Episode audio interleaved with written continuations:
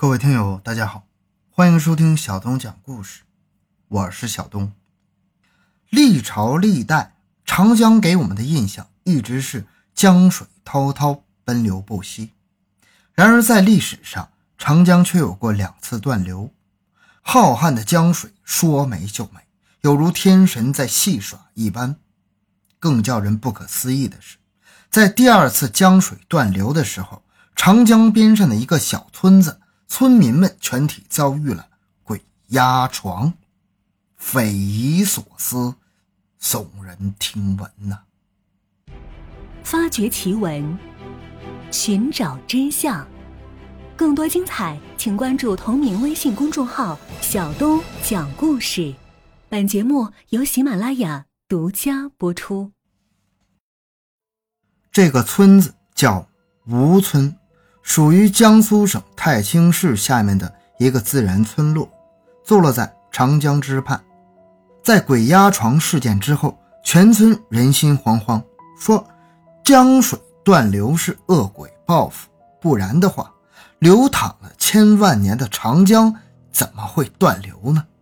在断流的前一晚，全体村民又怎么会遭遇鬼压床呢？我们先来看看村民鬼压床事件。是否真的与长江的两次断流有关？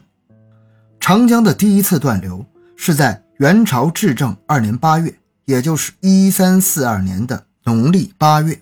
请注意那一年的月份，农历八月。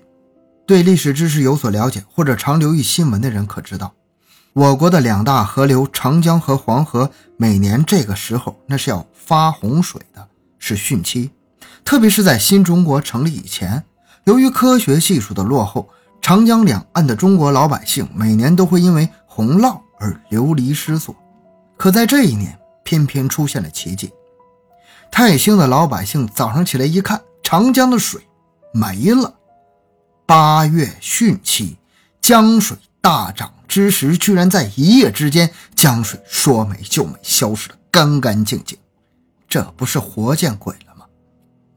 江苏省泰兴位于长江三角洲，地处长江下游。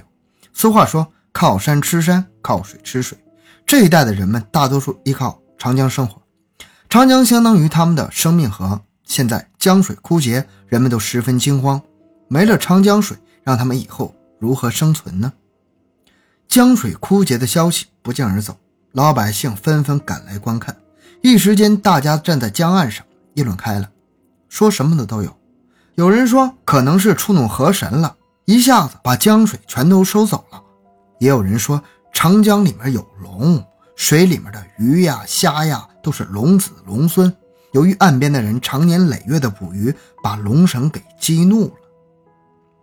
不管是激怒了河神还是龙神，对于普通老百姓来说，生存才是首要问题。现在江水没了，下去捡些鱼来也好啊。长江里面资源丰富，这水突然干涸，光是鱼都能捡到不少的。动作快的能捡几个箩筐，晒干了慢慢吃，怎么也能吃上个半年。于是妇女们站在江岸上议论纷纷，男人们则卷起裤管下去捡鱼了。然而，就在这第二天，与江水消失同样诡异的事情发生了。这一天。人们正低头弯腰在江床上捡鱼，突然间一声巨响，犹如闷雷一般。起先人们都以为是打雷，农历八月嘛，打雷也是很正常的。可没想到那闷响持续不断，轰轰之声仿如天际而来，越响越近。当捡鱼的人意识到不太正常的时候，抬头一看，全傻眼了。只见不远处一道白练携着万军之势呼啸。而来，那场景像极了欧美灾难片的镜头。一面巨大的水墙，不知道是从哪儿里冒出来的，让人惊骇的水流滚动着朝这边捡鱼的人群奔涌过来。当人们反应过来的时候，大水已经近在眼前，人们纷纷惊叫着往岸上跑，动作稍微慢点就被卷入水中，随着江水滚滚而逝。听到这里。很多人都会以为这是在讲神话故事，这样的事情发生在现实实在是太过诡异了。要知道，长江是亚洲第一大河流，它毕竟不是一碗水，不是你想喝掉就喝掉，想吐就吐出来。这么多江水，它消失的时候去哪儿了呢？又是从哪里陡然涌出来的呢？在分析这个怪事情之前，咱们先看一看长江第二次断流的情况。这次更加诡异，更加让人难以置信。长江第二次断流的地点还是在泰兴，时间是在一九五四年一月十三日，与第一次断流隔了六百余年。那天下午四点左右，天气很阴，风也很大，沙尘漫天，天色苍黄。江面上有几只渔船和航轮正在作业，从表面上看起来，一切都与平时一样，没什么不正常。然而，岸上的人感觉不到异样，船上的人却发现不对劲了。正在船上作业的水手突然发现水位在降低，这个不正常的现象让他们惊异不已。因为按照常识分析，退潮之说只有在海洋上才会发生，江河是不存在退潮和涨潮的。起先，水手们以为是自己眼花了，可是当他们确认此事的时候，却已经能够清楚的看到江底。没过多长时间，江水就这样眼睁睁的在人们的眼前消失了。消息一经传开，长江两岸顿时就像炸了锅一样，人们都慌了。然而，让人们更为吃惊的是。就在江水消失的前一天晚上，吴村的大部分人都被鬼压床。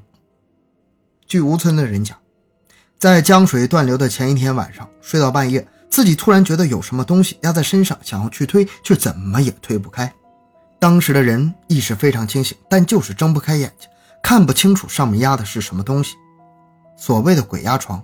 实际上指的是在睡觉的时候，人有知觉，但是身体不能动弹。按现在的科学理论来讲，就是一种睡眠瘫痪症状。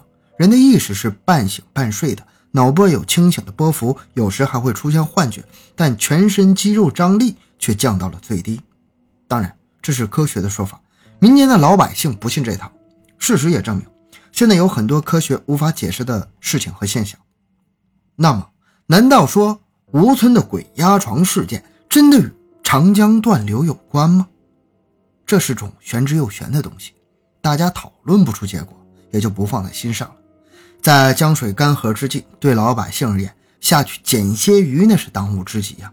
所以就跟六百年前的情景一样，岸边有议论的，江中有捡鱼的，非常热闹。但是这一次，人们还没捡到多少鱼，江水就出现了。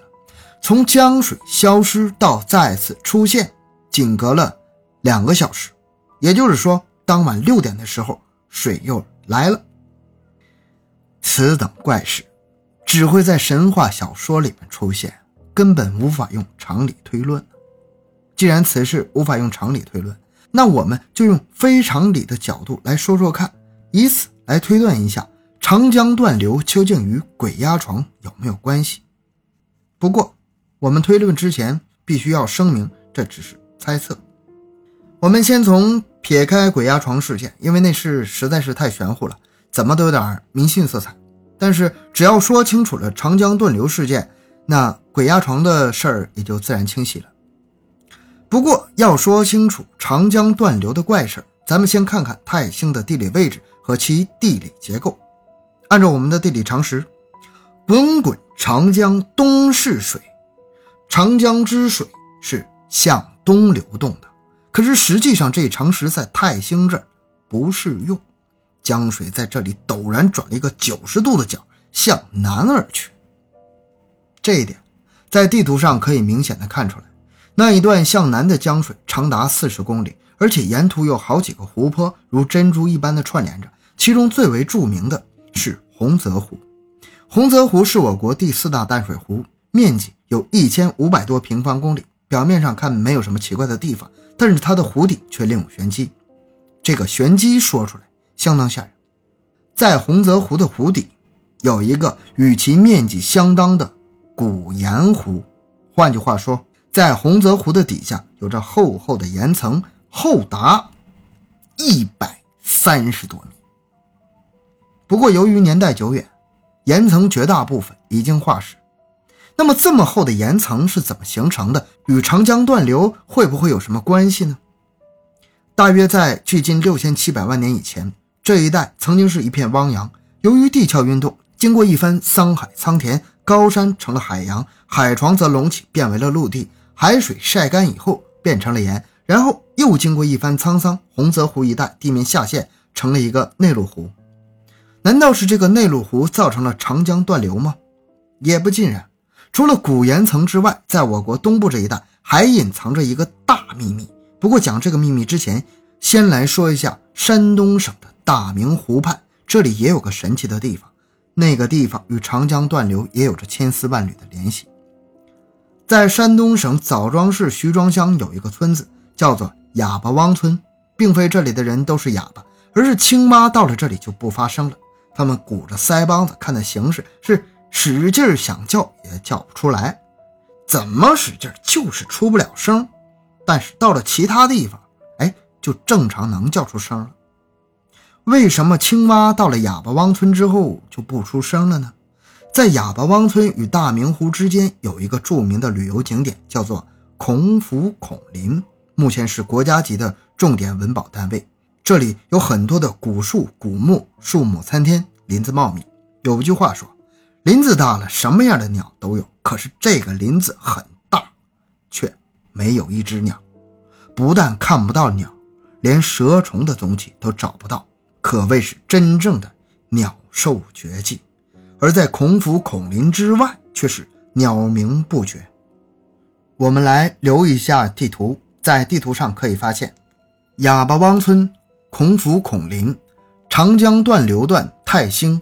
一直向北，正好处于长江转弯往南的这条直线上。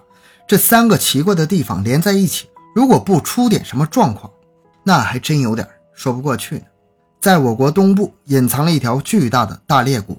所谓隐藏，顾名思义，在表面上是看不到的，它深藏在地下，纵横江苏、山东两省。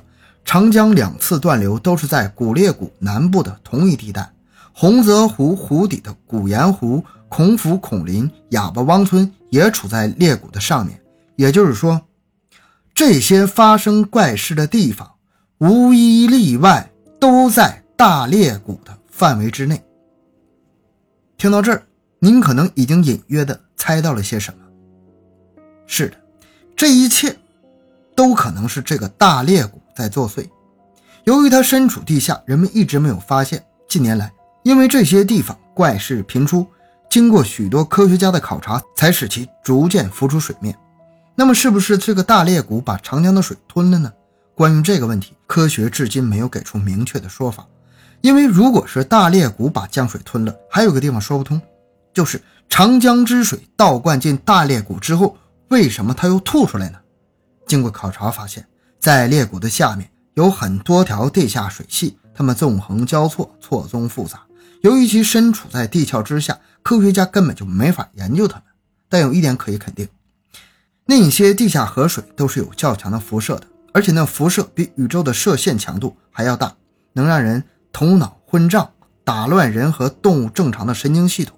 这也就是哑巴汪村青蛙失声、孔府孔林鸟兽绝迹的原因所在。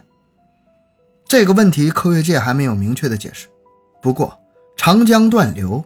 江水在泰兴转而往南，肯定与这条古裂谷有关。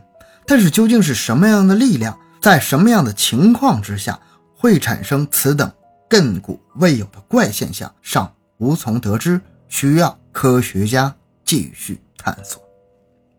好，这故事就讲完了。小东的个人微信号六五七六二六六，感谢大家的收听，咱们下期再见。